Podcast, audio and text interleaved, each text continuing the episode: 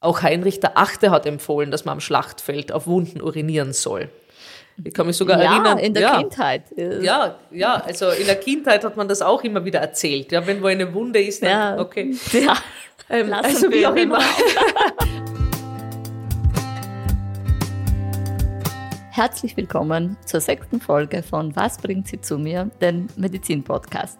Ich bin Bianca Itario und ich freue mich heute ganz besonders, eine enge Freundin begrüßen zu dürfen, die auch meine Ärztin in gewisser Weise ist und weiß, was für ein incomplianter Patient ich bin. Privatdozent Dr. Dr. Daniela Gerges, Master of Science, ist in Klagenfurt geboren, hat in Wien Medizin studiert, hatte verschiedenste Aufenthalte im Ausland, in Stockholm, in New York, in Spanien, in Sri Lanka und so weiter. Sie ist ein echtes Allround-Talent der Medizin, eine Wissenschaftlerin, eine Lehrende ähm, und noch dazu Freundin, Mutter, Gattin etc. etc. Eine großartige Frau. Herzlich willkommen, liebe Daniela.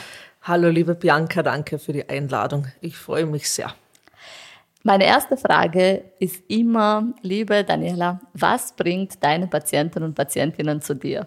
Also ich muss sagen, oft kommen die Patienten und Patientinnen zu mir und wissen gar nicht, warum sie da sind, weil sie zugewiesen wurden vom Hausarzt, vom, von einer anderen Disziplin, vielleicht von einer chirurgischen Disziplin, von der Gynäkologie, weil die Niere krank ist und man das selbst nicht merkt. Wenn man es selbst merkt, kommen sie auch, dann ist es oft schon zu spät mit Atemnot, hohen Blutdruck, geschwollenen Beinen, Juckreiz, und, und, und. Daniela ist Internistin, Nephrologin und hat auch einen Schwerpunkt in der Infektiologie. Ähm, und da bin ich schon sehr gespannt, liebe Dani, wie war dein Werdegang? Warum hast du überhaupt Medizin studiert? Ja, das ist eine gute Frage und sehr persönliche Frage, muss ich sagen, aber die natürlich gerne teilen werde mit dir, liebe Bianca. Ähm, als ich so viereinhalb Jahre war, ich kann mich genau an den Tag erinnern, es war ein Karfreitag im Kindergarten, nein, Entschuldigung, korrigiere, Aschermittwoch im Kindergarten.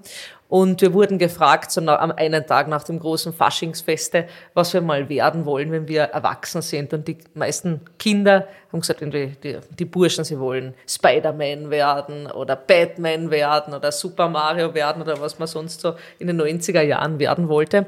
Und ich habe dann kurz nachgedacht und gesagt, na, eigentlich möchte ich Ärztin werden. Und das mussten wir dann auch zeichnen. Die Zeichnung gibt's immer noch zu Hause in der Dokumentenmappe. Tatsächlich ist das daran gelegen, dass ich mit vier Jahren einen schweren Unfall hatte, von den Stiegen gefallen bin und ein Epiduralhämatom, also ein Schädel-Hirntrauma hatte, wo ich operiert werden musste. Und mein Großvater zum selben Zeitpunkt äh, knapp davor verstorben ist. Und ähm, das war dann so ein Auslöser für mich, dass ich in der kindlichen Naivität sozusagen gesagt habe, ich will nicht, dass andere so traurig sein müssen, wie ich es damals war. Man möchte das verhindern. Und deswegen wollte ich Medizin machen. Und dann ist natürlich der kindliche Wunsch, ist dann, hat sich dann weiterentwickelt über die Jahre und manifestiert zur Und Realität. persistiert eigentlich, ja. Hast du dir dann im Verlauf nie was anderes gedacht, so quasi na, äh, statt Medizin, ich weiß nicht.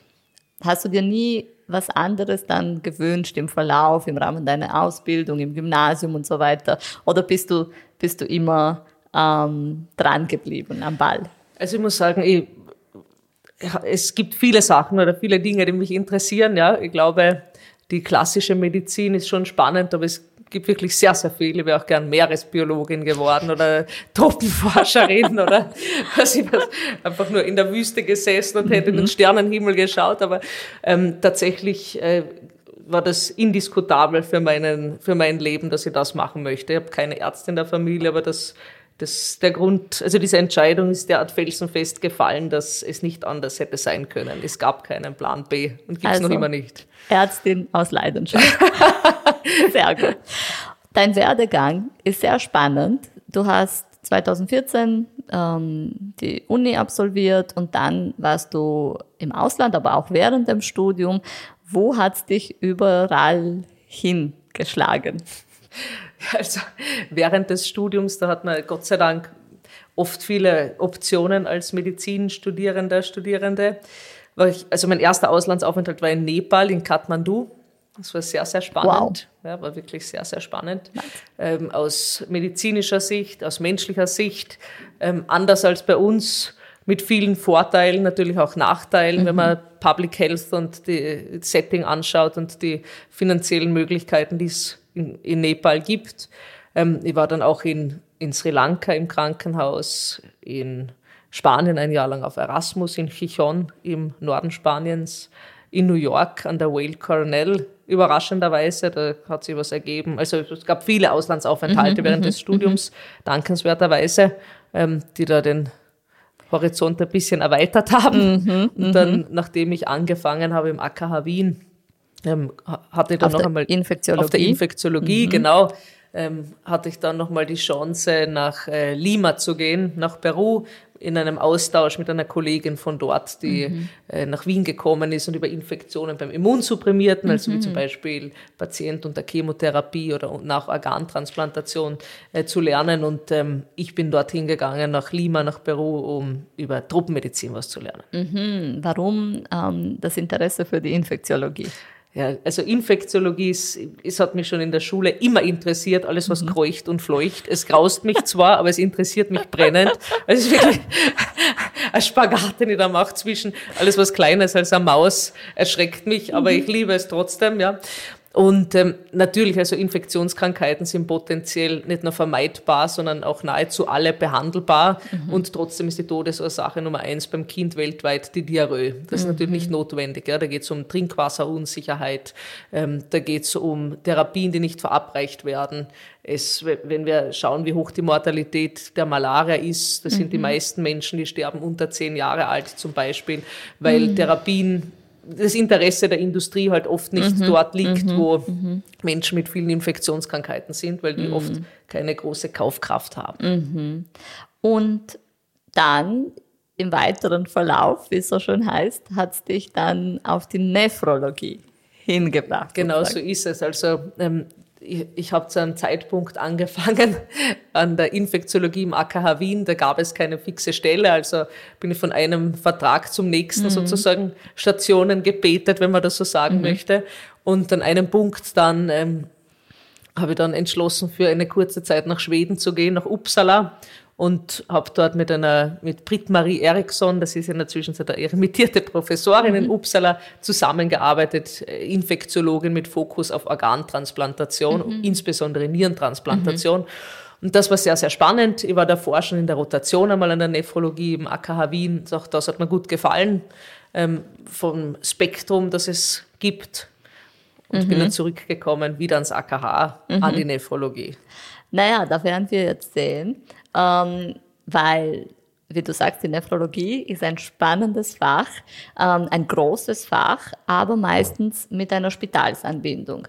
Ähm, und ähm, die 20 Prozent aller Patienten in einem Krankenhaus haben oft einen akuten Nierenschaden, ob sie es jetzt wissen oder nicht.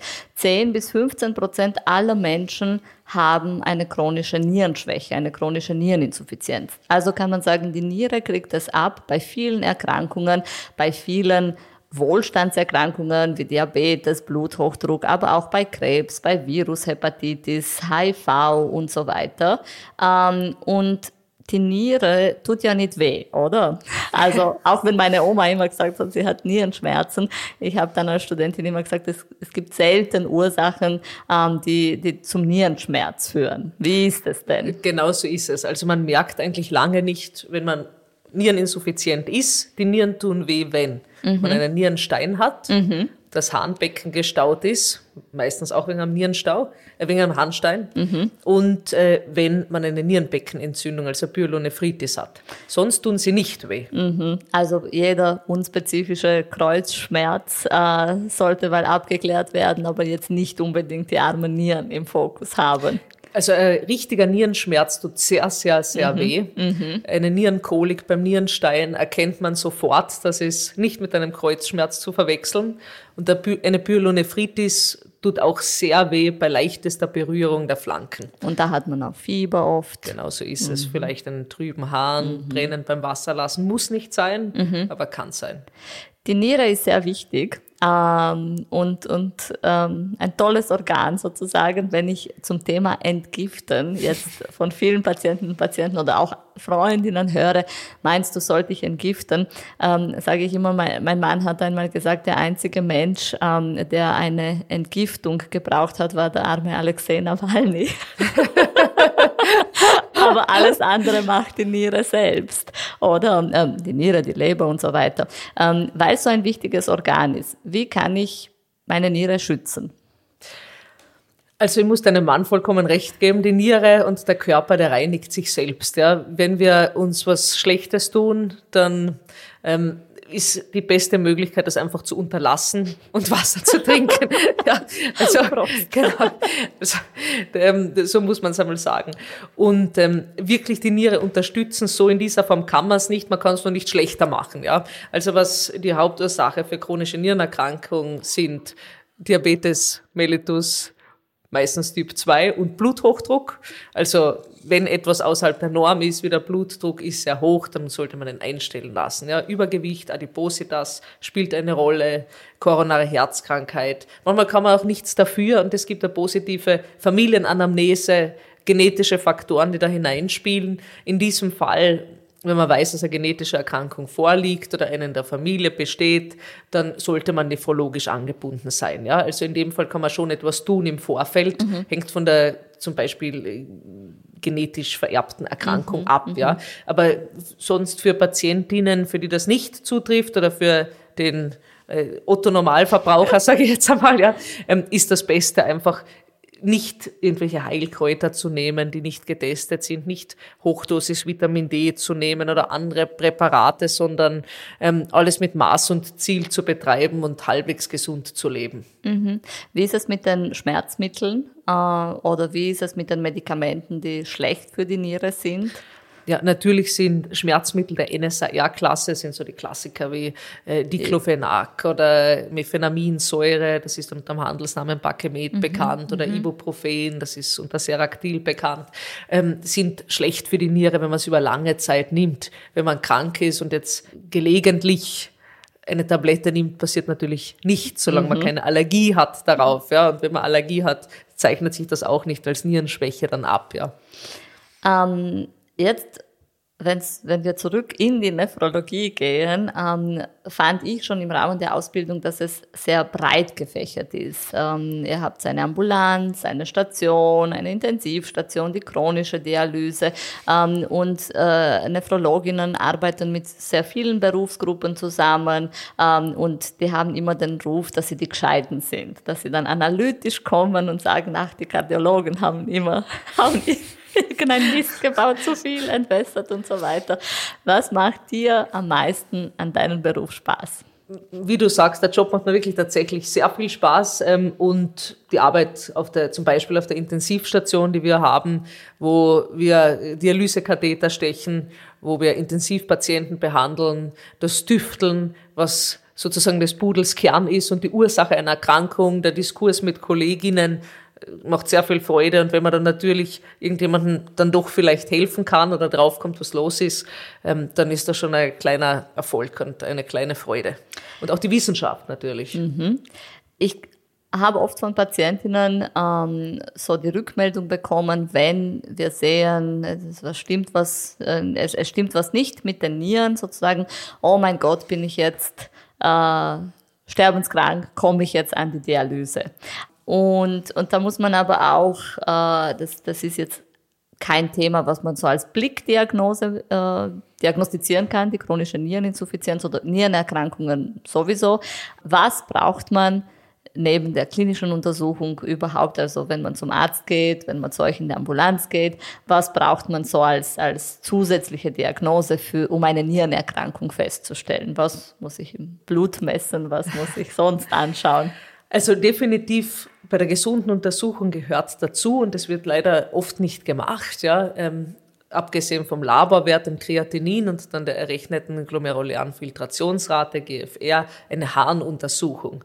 Die Lulu-Beschau, wie ich sagen würde. Ja. Und ähm, die Frage ist, ist im Hahn Eiweiß drinnen? Das gehört nicht rein. Ist im Hahn Zucker drinnen? Der gehört in den meisten Fällen nicht hinein. Es sei denn, mhm. man schluckt Medikamente, die den Zucker in den Hahn treiben. Mhm. Und ist Blut drinnen? Mhm. Das gehört auch nicht unbedingt hinein. Ja. Darf drinnen sein, sollte standardmäßig nicht drin sein. Und im Hahn gibt's die Albumin-Kreatinin-Ratio und die Protein-Kreatinin-Ratio oder Gesamtprotein, die man messen sollte, um dann festzustellen, ob eine sogenannte Proteinurie oder Albuminurie vorliegt. Ja. Mhm. Und je nachdem ähm, kann man eingliedern, schon mal auf den ersten Blick, ist es ein Patient, eine Patientin, wo man weiter abklären muss, wo man vielleicht eine Nierenbiopsie machen mhm. sollte mhm. oder nicht.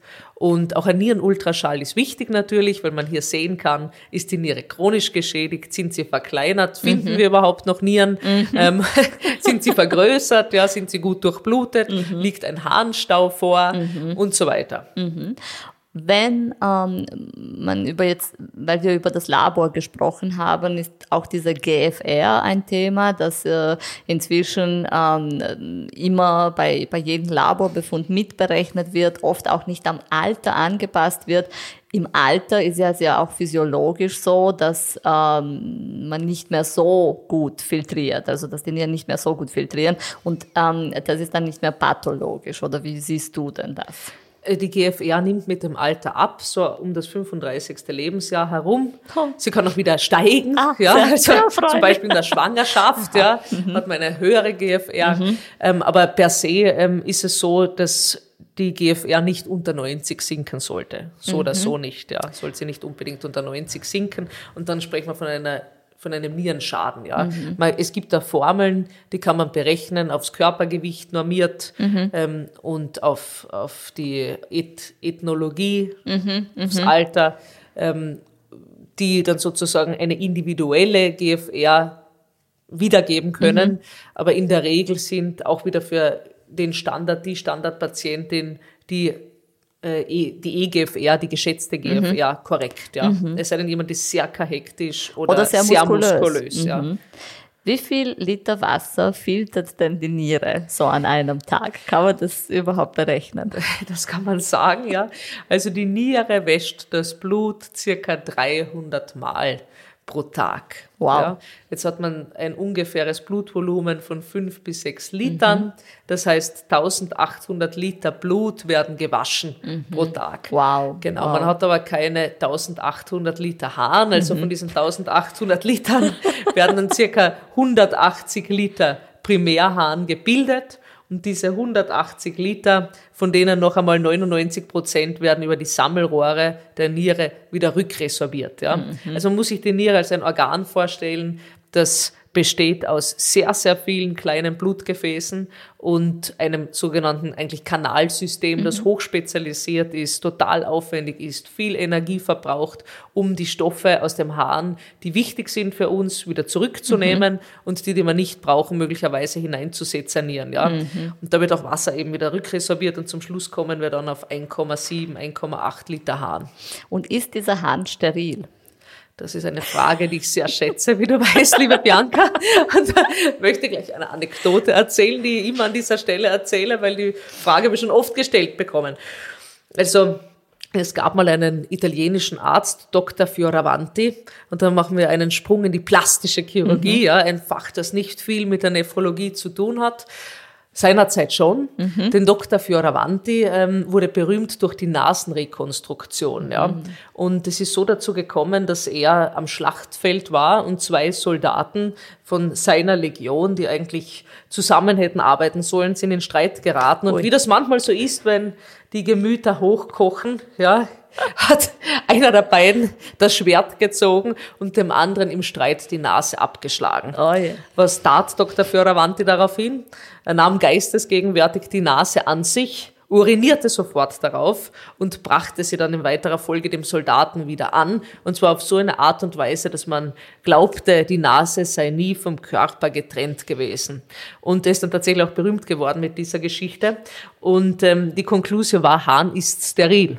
Mhm. Hahn ist nicht steril, ja, mhm. ganz und gar nicht. Also wir haben das lange geglaubt, auch das, das Human Microbiome Project hat 2005, glaube ich, war das, ähm, die verschiedenen Body Sites gescreent auf das menschliche Mikrobiom und hat die Harnblase ausgelassen, weil sie waren der festen Überzeugung, Hahn sei steril. Mhm. Auch Heinrich der Achte hat empfohlen, dass man am Schlachtfeld auf Wunden urinieren soll. Ich kann mich sogar ja, erinnern. in der ja, Kindheit. Ja, ja, also in der Kindheit hat man das auch immer wieder erzählt. Ja, wenn wo eine Wunde ist, dann, ja. okay. Ja. Ähm, also wie auch immer. Am Schlachtfeld mag das stimmen, mhm. weil das Wasser dort in einer Kriegsregion mit den mhm. diversen Vibrionen mhm. äh, mhm. vergiftet ist und, mit, äh, und schmutzig ist natürlich. Also dort stimmt sicher, dass Haaren sauberer ist als Trinkwasser, mhm. ja, weil Haaren ist tatsächlich filtriert. Ja. Ähm, allerdings ist er bei weitem nicht steril. Wir haben da auch eine mhm. schöne Arbeit dazu gemacht. Hahn, der, der Hahn ist ein eigenes ähm, sozusagen Environment, ein mhm. eigenes Ökosystem, mhm. wo hunderte verschiedene Keime darinnen mhm. wohnen, die mhm. sich gegenseitig die Waage halten, die mhm. äh, konkurrieren um Nahrung, die mit dem Hahn mit ausgeschieden mhm. wird, die bekämpfen sich gegenseitig mit Antibiotikern, die sie herstellen. Und ähm, wir brauchen diese Bakterien. Also wir wollen keinen sterilen Hahn haben, weil sonst wächst der Pilz. Genau, man, man muss nicht alles töten, sondern einfach den, dem Guten mehr Raum geben. Wunderschön gesagt, ja. Wir, wir müssen zusammenleben mit den Bakterien. Bakterien. Genau. Jetzt ähm, haben wir das Thema eh schon, schon angesprochen. Ähm, die Niere ähm, macht so viel ähm, und ist so wichtig. Und was passiert ähm, und welche Probleme haben wir, wenn die Niere nicht mehr funktionieren? Und wie schnell kommen diese Probleme dann so zutage? Ich habe mal mit einer Kollegin gesprochen und die hat zu mir gesagt, na ja, wenn die Niere nicht funktioniert, dann hat man halt keinen Hahn. Ja. Das stimmt aber nicht. Aber das stimmt, ich gesagt, na so einfach ist es nicht. Ja. Also man hat möglicherweise weniger Hahn und keinen Hahn. Man hat auch einen höheren Blutdruck, mhm. ähm, was ein Problem sein kann, ein großes. Was man noch hat, ist, man hat Elektrolytimbalancen und daraus ergeben sich dann schwerwiegende Probleme. Mhm. Bei der terminalen Nierenerkrankung, mhm. bei der Dialysepflichtigen kommt es zur Hyperkaliämie, also zu viel Kalium im Blut. Und ähm, was dann passiert ist, es kommt zu Herzrhythmusstörungen und das Herz bleibt stehen. In mhm. diesem Fall ist dann da kann man auch mit der Reanimation dann oft nicht mehr viel Gutes tun, wenn das Kalium sehr, sehr hoch ist, ja. Mhm. Weil das Kalium gehört nicht dorthin. Ja? Ähm, dann andere Elektrolytimbalancen sind zum Beispiel ein hohes Phosphat, weil die Niere Phosphat ausscheidet. Mhm. Das hat dann zur Konsequenz, wenn es nicht ausgeschieden wird, dass der Knochenstoffwechsel durcheinander gerät. Mhm. Das, da trage ich Eulen nach Athen, wenn ich das der Endokrinologin erzähle, ja. Also der Knochenstoffwechsel und der Nebenschilddrüsenstoffwechsel durcheinander gerät mhm. und das am Ende des Tages dann zu porösen Knochen führt. Mhm. Auch das Vitamin D wird in der Niere, der letzte Stoffwechselschritt, durchgeführt. Man hat dann auch zu wenig Vitamin D. Ein mhm. Vitamin D-Mangel wirkt sich auch schlecht auf den Knochen aus, brüchige Knochen.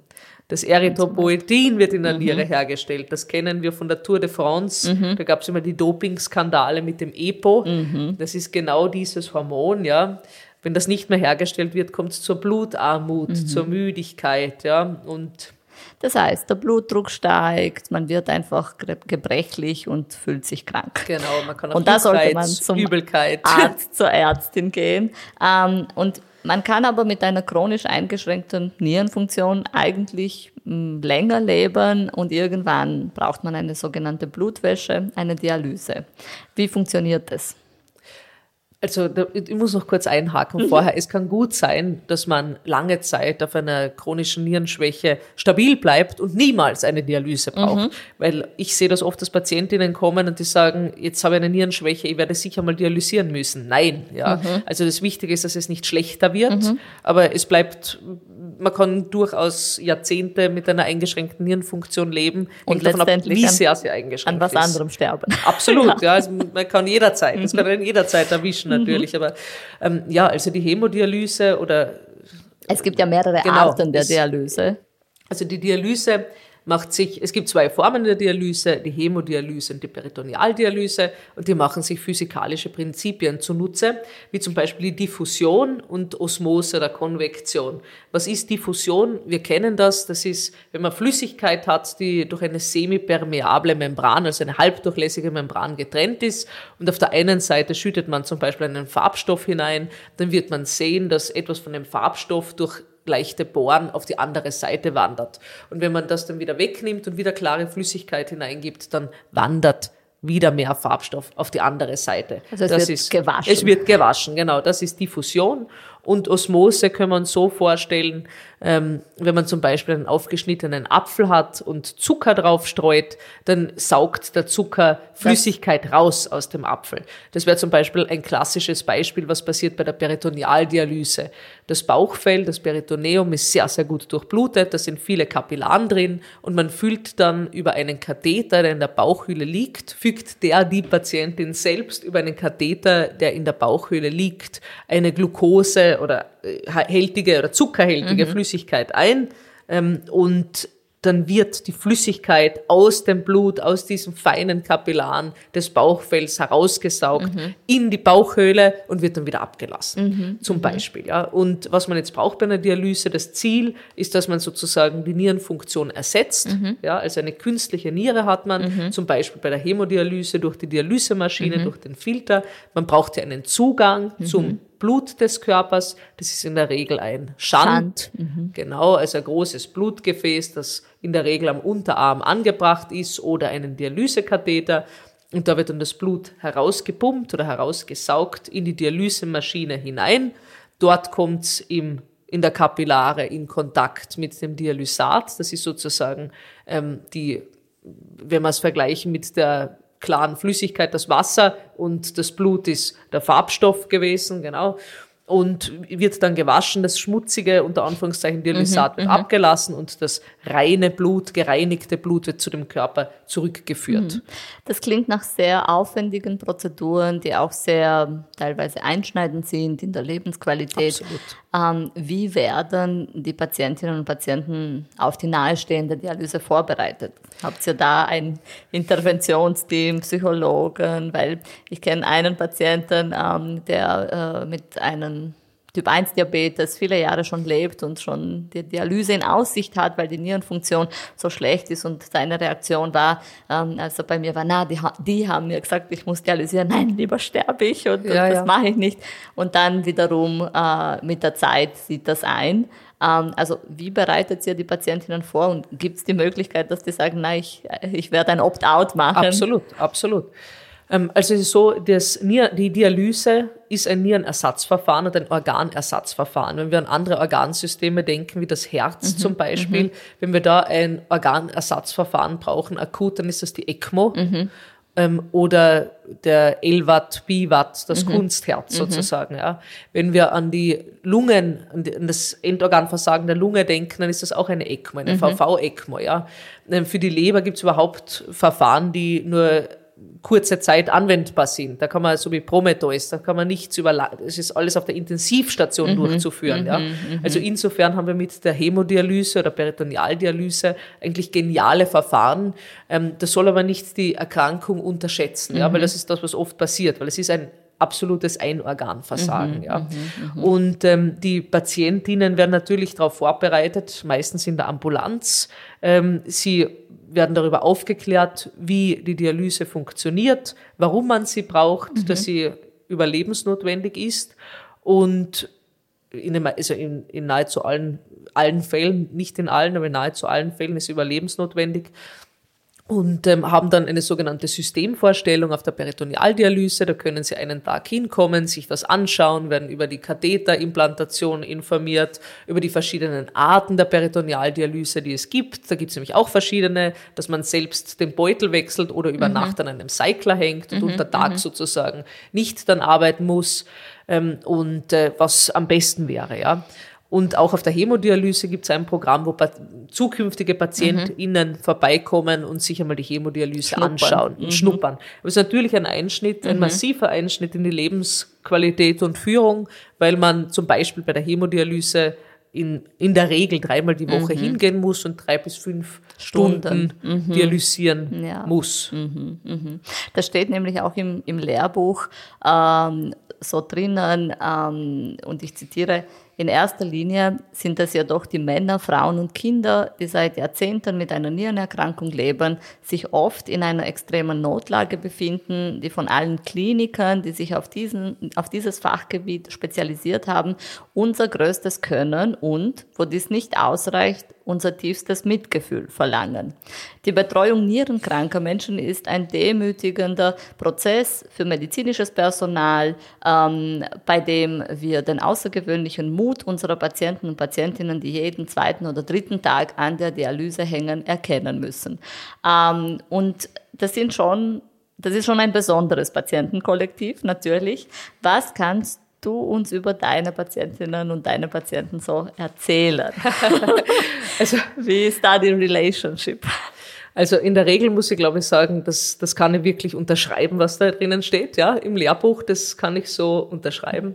Und den Patientinnen gebührt natürlich massiver Respekt, ja, und ähm, nahezu Demut, dass sie das so hinnehmen und ihr Leben so beschreiten. Natürlich ist die, soll die Dialyse in der Regel nicht die Endstation sein, sondern es soll die Option und immer die Chance auf Nierentransplantation geben, wo die möglich ist. Die ist nicht in jedem Fall möglich und nicht in jedem Fall gewünscht. Ja. Mhm. Aber ähm, dennoch äh, denke ich, mit je, mit einer, jeder, der sich schon einmal in den Finger geschnitten hat, weiß, ma, das war schön, als ich mir noch nicht in den Finger geschnitten hatte, ja, da konnte man noch die Haare waschen und konnte noch, weiß ich was, was abwaschen, ohne dass es wehtut mm, und brennt mm. und das ist eine Lappalie. Wenn mm. man sich denkt, ähm, man lebt da wirklich mit vielen, vielen Symptomen, man muss viele Medikamente nehmen, -hmm. wenn man Hämodialyse oder Peritonealdialyse Patientin ist und ähm, hat viel Zeit, die da drauf geht. Also wirklich tiefsten Respekt und ich sage immer, ich lerne von meinen Patientinnen mehr, als sie von mir mhm. lernen oder mhm. mitnehmen können, mhm. ja,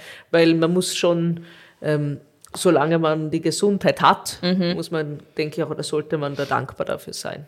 Du hast es gerade angesprochen, Transplantation. Dann kommt irgendwann die Transplantation. Wie, welche Kriterien, wie entscheidet man, wer transplant, transplantiert wird? Also um transplantiert zu werden, braucht man eine terminale Niereninsuffizienz. Ja. Das muss nicht unbedingt schon an der Dialyse sein, aber es muss eine terminale Niereninsuffizienz sein, die keine Hoffnung auf Besserung hat durch irgendeine Therapie der Art. Also, weil natürlich, es gibt eine Organknappheit, muss man mhm. sagen. Ja. Also es gibt nicht so viele. Auch in Österreich. Auch in Österreich, mhm. weltweit. Ja. Es gibt äh, nicht so viele Organe, wie es Patientinnen gibt, die ein Organ benötigen. Mhm. Und ähm, die Kriterien sind, dass man in der, also man muss eine, eine Liste durchgehen von Untersuchungen. In der Regel sollte man bei halbwegiger Gesundheit sein. Das heißt, man sollte jetzt nicht akut einen sanierungsbedürftigen Herzinfarkt haben mhm, oder mhm. eine Herzklappe, die so mit, mit der man nicht operiert mhm. werden kann, zum Beispiel. Eine Krebserkrankung. Genau, mhm. eine floride Krebserkrankung sollte in der Regel nicht vorliegen. Aber ich möchte jetzt gar nicht so sagen, das geht nicht und das geht schon, sondern es ist dann Sehr auch individuell, wieder individuell mhm. abhängig vom Tumor. Mhm. Da gibt's dann auch wieder viele für jeden Tumor alleine Guidelines, wie lange mhm. man warten muss. Und es ist dann immer eine individuelle Entscheidung auch, die aber immer auf Guidelines basiert und wird von Expert, Experten im AKH durchgeführt, ja.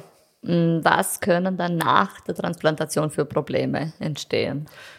Also man hat immer Angst vor zwei Dingen nach der Organtransplantation. Direkt danach sind natürlich so Sachen wie springt das Organ an, wird mhm. sie funktionieren, die mhm. Niere wird sie nicht funktionieren. Aber gehen wir davon aus, dass sie funktioniert, dass es keine Blutungskomplikation gibt und sonstige keine Komplikationen, dann gibt es zwei Dinge, vor, der, vor denen wir Respekt haben. Angst ist nie ein guter Ratgeber, wir haben nur Respekt maximal. das eine ist, das eine ist die Abstoßung und mhm. das andere ist die Infektion. Abstoßungen sehen wir Gott sei Dank dank der neuen äh, immunsuppressiver Therapien, die es hier gibt, sehr, sehr selten. Mhm. Also schon gar keine fulminanten Abstoßungen, mhm. weil die mhm. Organe mhm. gematcht sind. Also sie kriegen ein perfekt gematchtes Organ mhm. und dann unter Immunsuppression, also in der Regel natürlich kann alles passieren, aber in der Regel ist das weniger eine Komplikation. Die Hauptkomplikation ist die Infektion. Mhm. Und da gibt es viele verschiedene. In erster Linie eine ordinäre Harnwegsinfektion, mhm, ja, mhm, die mhm. äh, dann assoziiert ist mit äh, einem Transplantatversagen, mhm, genau, mhm. und Urosepsis und so weiter.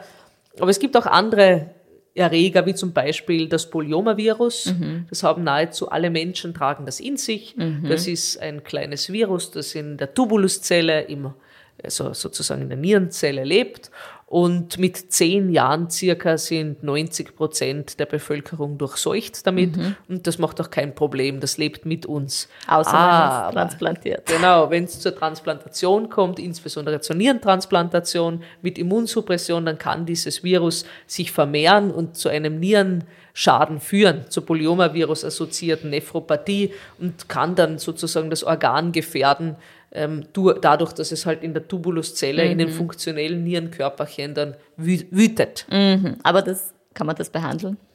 Man kann es tatsächlich bislang nicht behandeln. Mhm. Es gibt auch keine Impfung. Ähm, die Durchseuchungsrate, wie gesagt, ist, ist sehr, sehr, hoch. Wenn man mhm. impfen würde wollen, müsste man schon im Kleinkindalter impfen.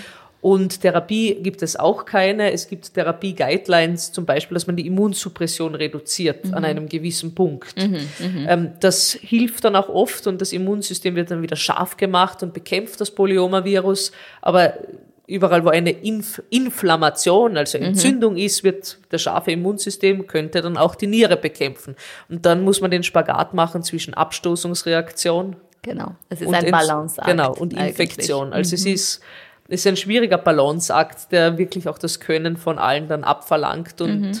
ähm, es gibt viele Expertinnen bei uns, die sich damit beschäftigen. Mhm. Und ich denke, da in solchen Feldern ist die Wissenschaft extrem wichtig. Ja. Mhm. Heute diskutieren wir darüber. Ja. In fünf Jahren wenn wir schauen wir mal. Genau, wenn wir denken, vor 30 Jahren war das äh, war HIV tödlich. Mhm. In der Zwischenzeit gibt es gute Therapien und man kann mit HIV leben, mhm. ohne dass man überhaupt Virus im Blut hat, ohne mhm. dass man mhm. überhaupt infektiös ist, mhm. hat eine ja. normale Lebenserwartung mhm. und ähm, ich denke, das sind die Ziele, ja, ja, ich erinnere mich noch, wie ich ein ähm, Teenager war, gab es diesen Film mit Tom Hanks, Philadelphia, ähm, äh, wo, wo er einen krebserkrankten Mann gespielt hat und ist natürlich gestorben. Das war das Ganze so sehr dramatisch und heutzutage sehen wir Patienten, die vielleicht keine Viruslast mehr haben und einfach damit sehr gut leben. Du hast es ein bisschen auch wieder angesprochen, so Zukunftsaussichten. Ähm, wie ähm, glaubst du oder was, was, was erwartest du dir für die nächsten fünf Jahre? Welche Dur Durchbrüche kommen da? Also viele haben bis jetzt AI, AI, das ist so der, der Hashtag sozusagen. Ähm, was, was, auf was freust du dich? Äh, was findest du spannend forschungsmäßiges? Was wird sich tun? Also ich muss sagen, es gibt viel zu beforschen und wir sind noch lange nicht am Ende angekommen. Ich glaube, das, ja. also wir, es, es, es gibt kein Ende, ja, es gibt mhm. keine Glasdecke und ähm, AI wird sicherlich auch eine Rolle spielen, aber ich bin jetzt man kann sich damit helfen lassen, aber es ist jetzt nicht, glaube ich, das primäre Ziel, sondern ähm, was wir jetzt schon gesehen haben, zum Beispiel sind die SGLT2-Inhibitoren, die du besser kennst als ich, ein Zuckermedikament, das die Ausscheidung von Kochsalz und Zucker über die Niere stimuliert, mhm. genau. Ähm, und bei Niereninsuffizienz, bei Herzinsuffizienz, bei Zuckerkrankheit wirklich ähm, tolle Erfolge zeigt. Ja. Ähm, wir haben auch neue Medikamente, die Phosphat binden können an der Hämodialyse und abtransportieren. Das klingt banal, ist aber für diese Patientinnen eine riesengroße Erleichterung, mhm.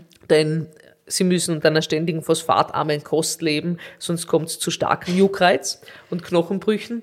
Und ähm, auch hinsichtlich Transplantation, ähm, man hat versucht, sich in der Xenotransplantation, ähm, das heißt Transplantation von Körper, also von, von Organen, die nicht vom Menschen stammen, mhm. wie zum Beispiel rekombinant vom Schwein. Ja. Mhm, mhm, ähm, das funktioniert, aber ist nicht, ist auch mit Gefahren behaftet, mhm, weil mhm. Diese Tiere andere Viren haben als mhm. wir, vor denen wir uns sehr, sehr fürchten. Ja. Ähm, ja, also jetzt nach genau. der Pandemie. Ja, von denen fürchte ich mich noch mehr als vom Coronavirus, möchte ich sagen, ja. Mhm. Aber das stimmt sicher, ja. Mhm. Also hier die Verträglichkeit von Organtransplantationen mhm. besser zu machen, wie zum Beispiel mit der äh, Imlifidase. Das ist sehr, sehr spannend. Ja? Und deswegen finde ich die Infektiologie nach wie vor extrem mhm, spannend. die Imlifidase ja. ist ein Enzym aus dem Streptococcus pyogenes. Mhm. Ähm, das ist ein ganz ein bekanntes Bakterium. Ja? Mhm. Und was diese Imlifidase aber macht, ist, sie spaltet selektiv Immunglobuline, also Antikörper, IgGs. Mhm. Und man hat sich das jetzt kluge Köpfe nicht nicht bei uns, aber mhm. oder auch bei uns, aber nicht nur bei uns, ähm, haben sich das zunutze gemacht und haben diese, dieses Enzym Patienten vor Nierentransplantation gegeben und siehe da, mhm. ähm, es hat die Transplantation verträglicher gemacht. Ja. Mhm. Sehr spannend. Also, also ich muss sagen, ich habe jetzt, ähm, während du gesprochen hast, ChatGPT gefragt, welche Entwicklungen in der Nephrologie sind für die nächsten fünf Jahre spannend und ihr seid euch sehr einig, weil er schreibt, ähm, ja, Fortschritte bei der Nierengesundheit, personalisierte Therapien, innovative Technologien wie künstliche Intelligenz, also die künstliche Intelligenz sagt, dass die künstliche Intelligenz relevant sagt. Ich glaube, das ist Propaganda an dieser Stelle, ja. und äh, neue äh, Methoden für Diagnose Diagnose und neue Dialysemethoden. Aber auch Medikamente und Ansätze zur Prävention könnten im Fokus stehen. Und da finde ich auch so wie du zum Beispiel die SGLT2-Hämmer oder Medikamentenklassen, wo man die Nierengesundheit so weit wie möglich erhält, bevor es Richtung genau, äh, Nierenersatz, Transplantation geht und so weiter. Ähm, ja, wir hatten ähm, auch äh, aus der Kategorie Fragen aus dem Publikum. Ich habe ein paar Fragen auf Social Media bekommen. Ähm, eine äh, Frage war, ab was für einer täglichen Proteinzufuhr können die Nieren Schaden nehmen? Ähm, die Datenlage ist hier nicht ganz eindeutig. Schon klar, es hängt von der Dauer ähm, der stark erhöhten Proteinzufuhr ab und vielen anderen Faktoren. Natürlich muss die Niere nicht zwangsläufig geschädigt werden, wenn jemand täglich weit über zwei Gramm pro Kilogramm Körpergewicht isst. Aber wie viel ist in deiner Erfahrung und nach deiner Ansicht zu viel? Äh, vor allem auch bei Menschen, die trainieren? Ja, das ist natürlich eine Fitnessfrage. Eine, eine Fitnessfrage, tatsächlich, ja. Also generell ist es so, dass proteinreiche Ernährung, wenn sie zwei Gramm vor allem überschreitet, ja, ähm, schon nicht nur bei Nierenkranken ist davon abzuraten, mhm. ja, dann mit einem, mit einer Progression der chronischen Nierenerkrankung assoziiert ist. Aber auch bei Nierengesunden kann eine sehr, sehr eiweißlastige Diät ähm, die Niere kaputt machen. Warum? Mhm. Weil wir haben in diesen Kanälchen, ähm, wo die Blutgefäße entlang rinnen, sozusagen, wie so ist unsere Niere aufgebaut. Äh, wenn wir hier sehr viel Eiweiß hineinfüllen in diese Gefäße, dann zerstören wir den Nierenfilter. Ja, mhm. der intraglomeruläre Druck steigt also äh, mhm, medizinisch mhm, gesprochen. Mhm. Das bedeutet, wir überlasten diese Blutgefäße mit Protein mhm. und zwingen sozusagen Eiweiß durch die kleinen Nierenfilterchen durch. Und mhm. die sind nicht dafür gedacht, dass der mhm. Eiweiß durchrutscht. Das große Albumin, das größte Eiweiß des Körpers, soll nicht in den Hahn gelangen. Ja? Ähm, also Ganz klar kann man diese Frage nicht beantworten. Was man beantworten kann, ist, dass es einen Unterschied gibt, ob es tierisches Eiweiß ist oder ob es pflanzliches Eiweiß mhm. ist. Ähm, die Datenlage ist da noch nicht ganz klar, aber die, das Let's pflanzliche, pflanzliche ist das pflanzliche ist natürlich besser, ja, das pflanzliche Eiweiß ist deutlich gesünder und das tierische Eiweiß ist auch, weil es phosphathältiger ist, weil es mehr Säure hat, ähm, angeblich mhm. schlechter, ja, mhm. aber mhm.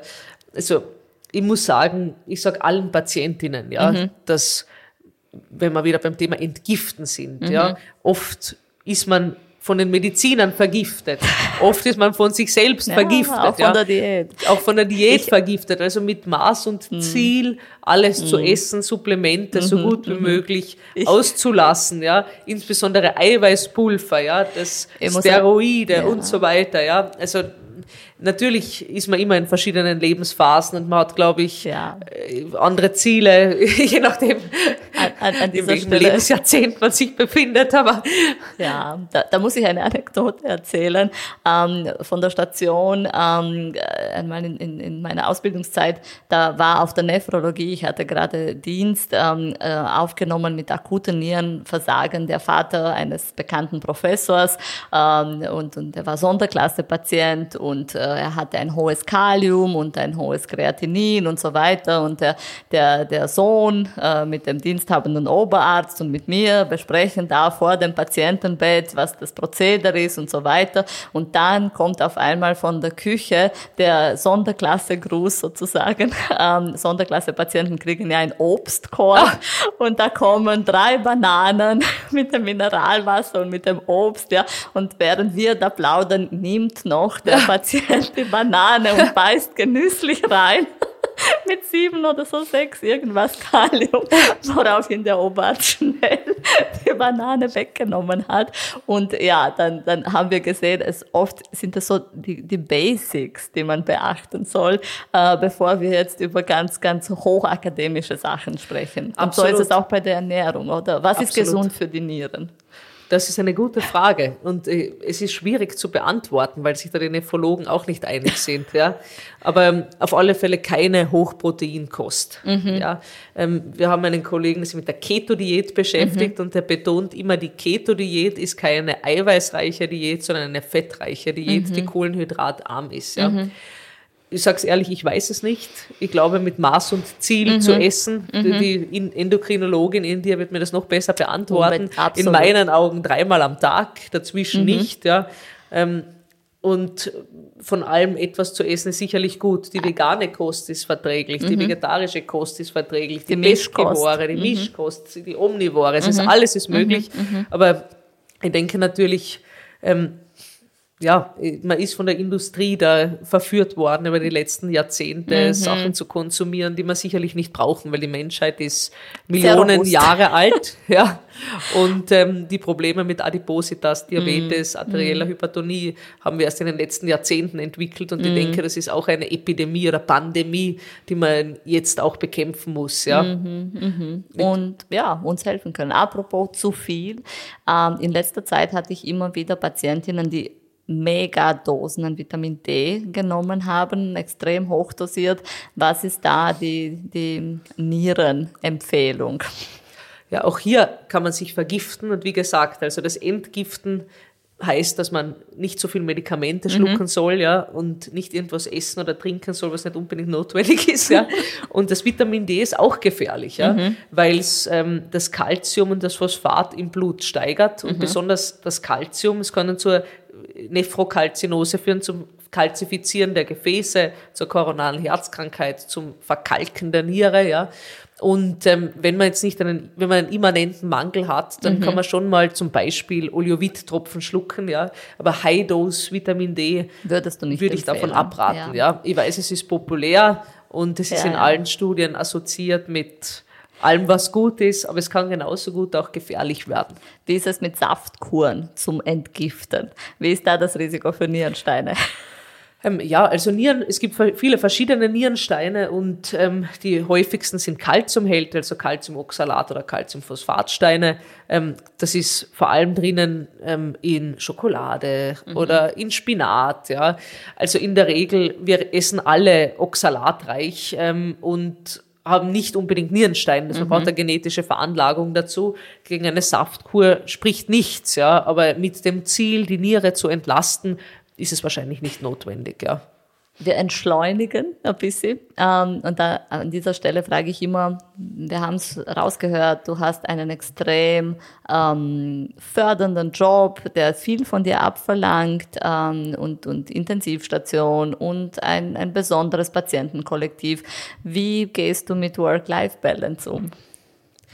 dadurch, dass mein Mann auch Arzt ist, auch im AKH Wien, ähm, haben wir immer wieder viele Berührungspunkte mit der Arbeit, auch zu Hause. Ja. Ähm, per se muss ich sagen, wenn ich das AKH verlasse, dann ist in der Regel auch die Arbeit. Außer ich schreibe dir auf WhatsApp. Und Nein, das ist, das ist immer Freude von dir zu lesen, das ist immer Bereicherung, das ist immer Geschenk. Aber ähm, na, also in der Regel Work-Life-Balance ist natürlich sehr wichtig und ähm, Work is also life, ja, mhm. muss man dazu sagen, ja. Ähm, aber natürlich, also immer sehr viel Sport gemacht, sehr mhm. viel Yoga gemacht, gelesen und so weiter. Unsere du Tochter, Klavier? Ich spiele Klavier, das stimmt, das vergesse ich immer. Aber ich spiele Klavier, ja. Unsere Tochter hält uns auf Draht, ja. Mhm, also mhm. Kunstreisen, Freunde. Es gibt sehr viel auf dieser Welt zu erleben, mhm. fernab der Medizin. Ja. Die Medizin alleine kann auch triest werden. It's, it's just a job. It, it's a job, ja, ja. genau. Und wie ähm, findest du, äh, du bist frische Mama, relativ frische Mama, sage ich mal so, hast ein, ein Kleinkind.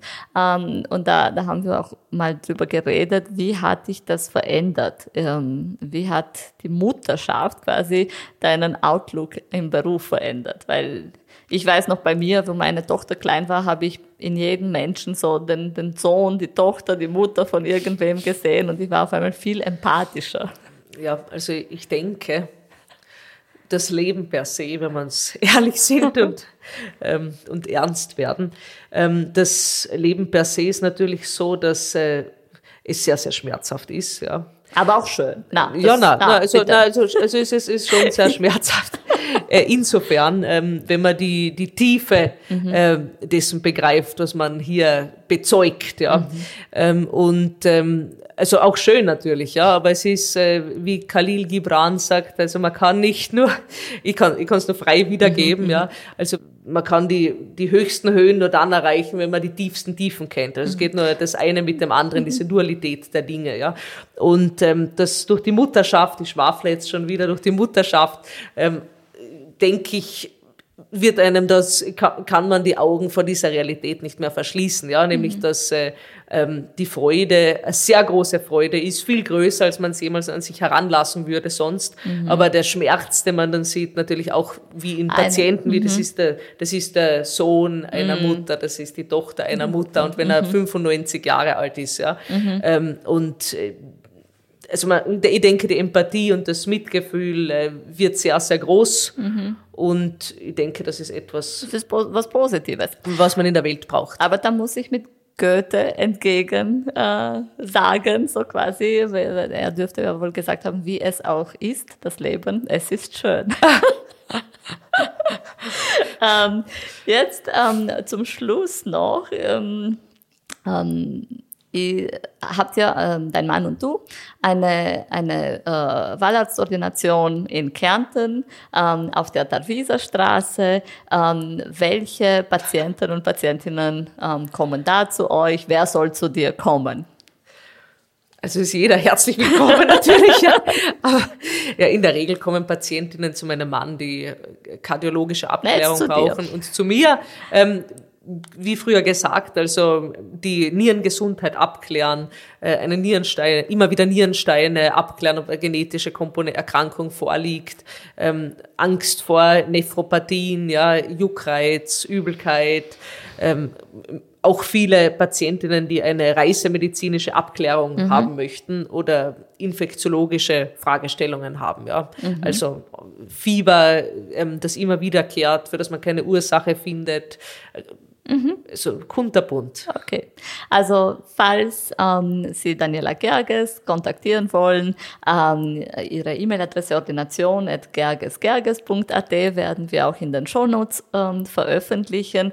Und ähm, ja, ich, ich danke dir für dieses äußerst tolle Gespräch. Ich, ich muss sagen, ich habe sehr viel gelernt. Ähm, und ich hoffe, ähm, auch ähm, ihr, liebe Zuhörer, liebe Zuhörerinnen, äh, seid dabei und, und kriegt jetzt die Ehrfurcht vor der Nephrologie. Na bitte keine Ehrfurcht, keine Furcht. Keine nein, Furcht. nein, also ähm, passt auf eure Nieren auf, soweit es geht und wisst, dass ja, wenn ähm, irgendwas ist, es, es äh, da draußen sehr gescheite äh, Nephrologinnen gibt, ähm, die einen mit Rat und, und Tat zur Seite stehen. Liebe Dani, vielen, vielen Dank. Danke, liebe Bianca. Vielen, vielen Dank für die Einladung. Und danke euch fürs Zuhören. Ähm, wir hören uns wieder hm, nächste Woche, hoffentlich. Bis dahin bleibt gesund.